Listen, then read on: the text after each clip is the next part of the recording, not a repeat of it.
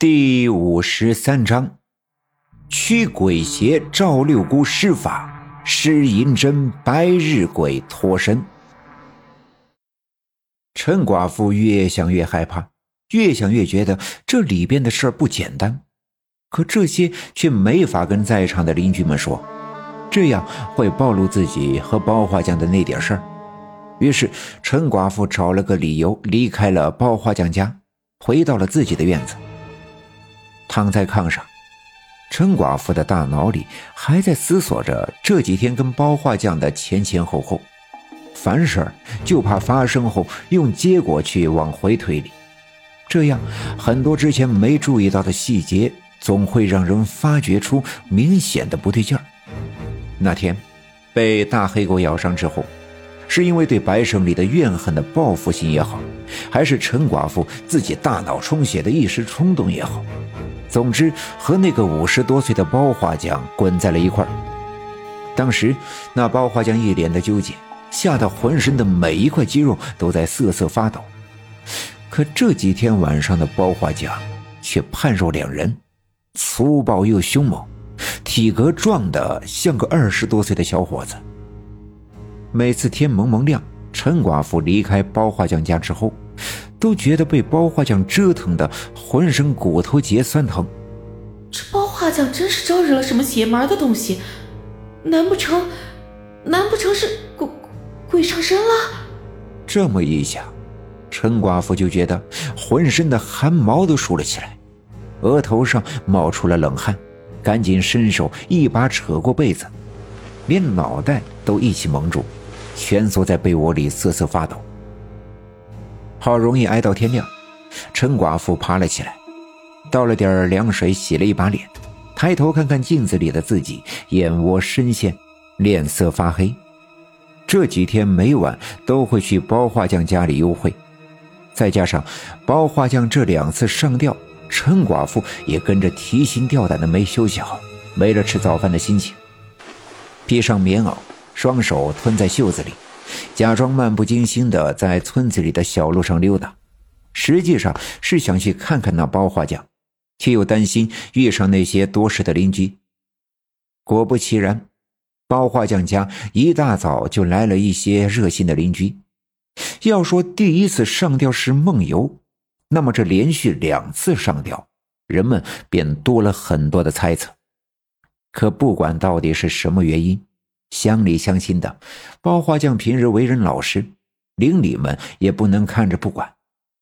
陈寡妇假装闲聊，才知道，自从昨天晚上出事到现在，就有邻居一直陪在包花匠家没走，而此刻的包花匠却也一脸愁容。其实他自己心知肚明，自己完全没理由去自杀上吊，而至于到底是不是梦游？自己也稀里糊涂的说不清，人们七嘴八舌的议论，纷纷出着主意。陈寡妇说：“哎，包画匠，按说你这一辈子净给人家扎纸活、制阴剂了，说不定啊，是哪个活计这鬼魂不满意了，就来折腾你。”人们再一次七嘴八舌的议论，有人说道：“哎呦，不管是因为啥，总得想个法子。” 要我说呀，不如去找上队的赵六姑。听说他家供奉的保家仙是常三太奶，这赵六姑呀是出马仙儿，特别的灵验。大家伙纷纷赞同，于是家里有活计的邻居去忙活计，闲着没事的便跟着包画匠一起赶往上队来我们家找我奶奶。陈寡妇想起上次在我们家因为白胜利和刘玉梅的事撒泼打滚，觉得不好意思，便没跟着一起去，抱着肩膀，假装漠不关心的溜溜达达的往回走。几个邻居陪着包画匠往上队赶来，陈寡妇心事重重的走出包画匠家的院子。这几天发生了太多让他想不明白的事莫非真的是这包画匠？招惹了鬼怪，心里有事，脚下就没谱。走出院子，却没顺着小路回家，绕过院子西侧的院墙，无意间又来到了包画匠家的屋子后面。那棵山楂树上，包花匠上吊的绳子还在，偶尔有风吹来，绳子懒散的摇摆。那个破木凳倒在地上。前几天暖和的天气已经渐渐过去，地面上的那些干枯的树叶上，结了一层薄薄的白霜。陈寡妇发现，那棵山楂树周围的土壤与其他地方的相比有些异样。走到附近，蹲下身子仔细查看，山楂树一圈的土壤似乎被翻动过。这包画匠翻地干啥呀？难不成是大冬天的要给树施肥浇水？陈寡妇心里纳闷，边自言自语，边从屋子后面走回了自己的家。再说这包画匠一行人来到我们家的时候，我和奶奶正在屋子里挑黄豆。每年入冬，家家户户都要做上一盘豆腐，然后放在仓房里冻成冻豆腐。酸菜炖冻豆腐，便是我们村里的人一到冬天饭桌上最常见的菜。奶奶在炕上摆上方桌，用瓢在麻袋里舀出一瓢黄豆，倒在桌子上。桌子下面用一个大盘接着，用手把桌上的黄豆摊开，轻轻的向有大盆接着的桌沿处拨动。黄豆是圆的。会滚动到下面的盆里，而那些石头和草棍便会停在桌子上。奶奶再把它们一一挑拣出来。我拿着一个小盆跟奶奶一起挑黄豆。院门响动，包画匠和他的那几个邻居走进了院子。我奶奶赶紧穿鞋下地出门迎接，我便歪着头透过窗子往外看。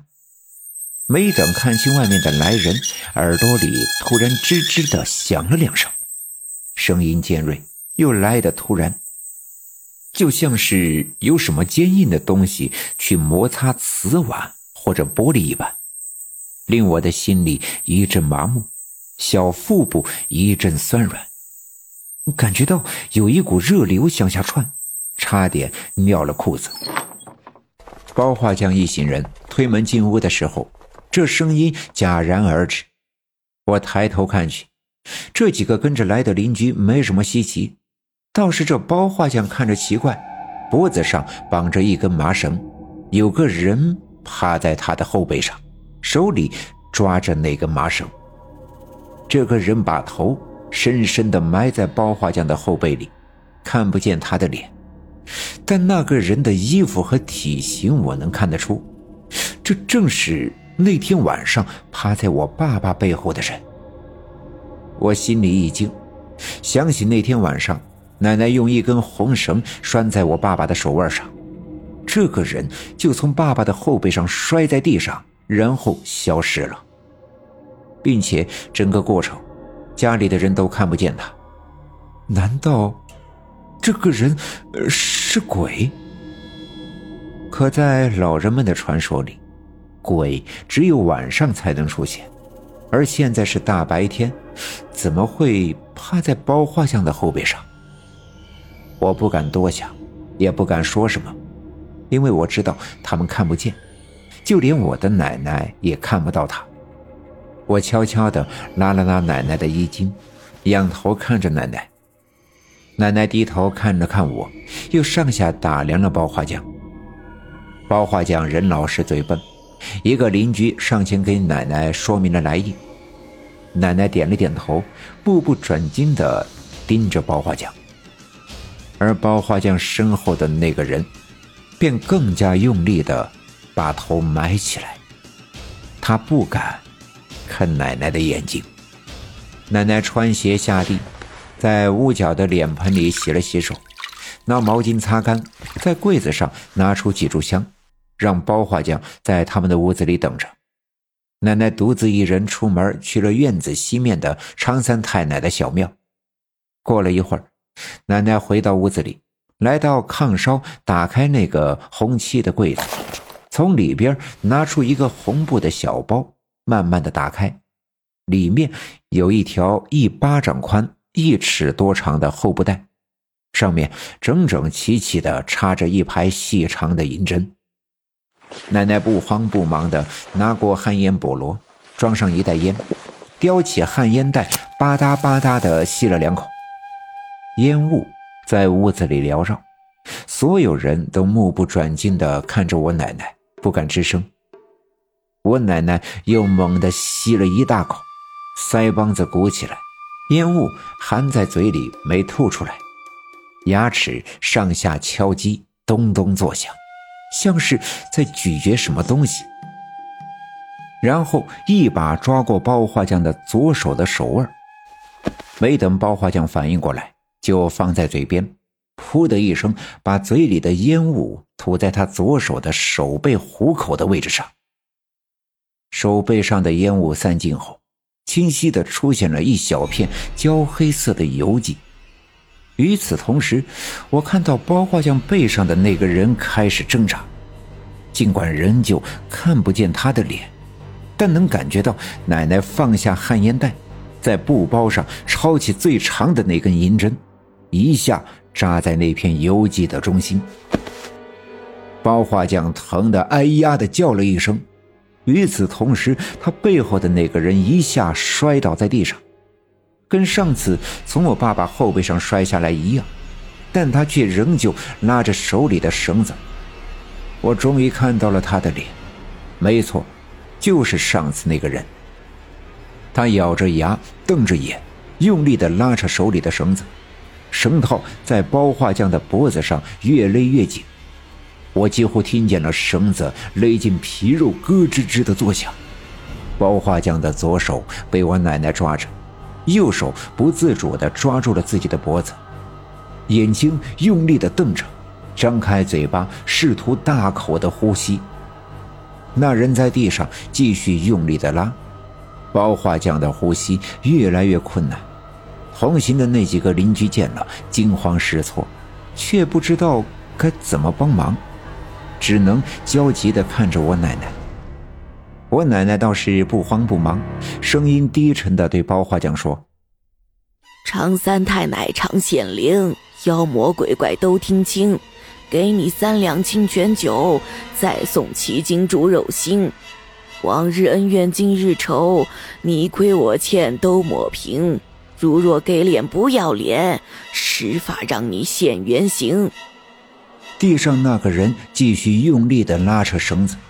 脸上的肌肉拧成一个疙瘩，包华江完全不能呼吸，脸被憋得通红。我奶奶愤怒的大声斥责：“给脸不要脸了！再不放手，我就弄死你，信不信？”说完，右手来回的连动银针，眼看着细长的针刺从手背刺入，刺穿手掌，露出长长的一截。地上的那人猛然的松开手，躺在地上，双手抱头，痛苦的扭动着身躯，蜷成一团。与此同时，包画匠啊的大叫一声，猛烈的咳嗽起来，眼泪鼻涕都随之流淌的满脸都是。本集已经播讲完毕，感谢您的收听。欲知后事如何，且听下回分解。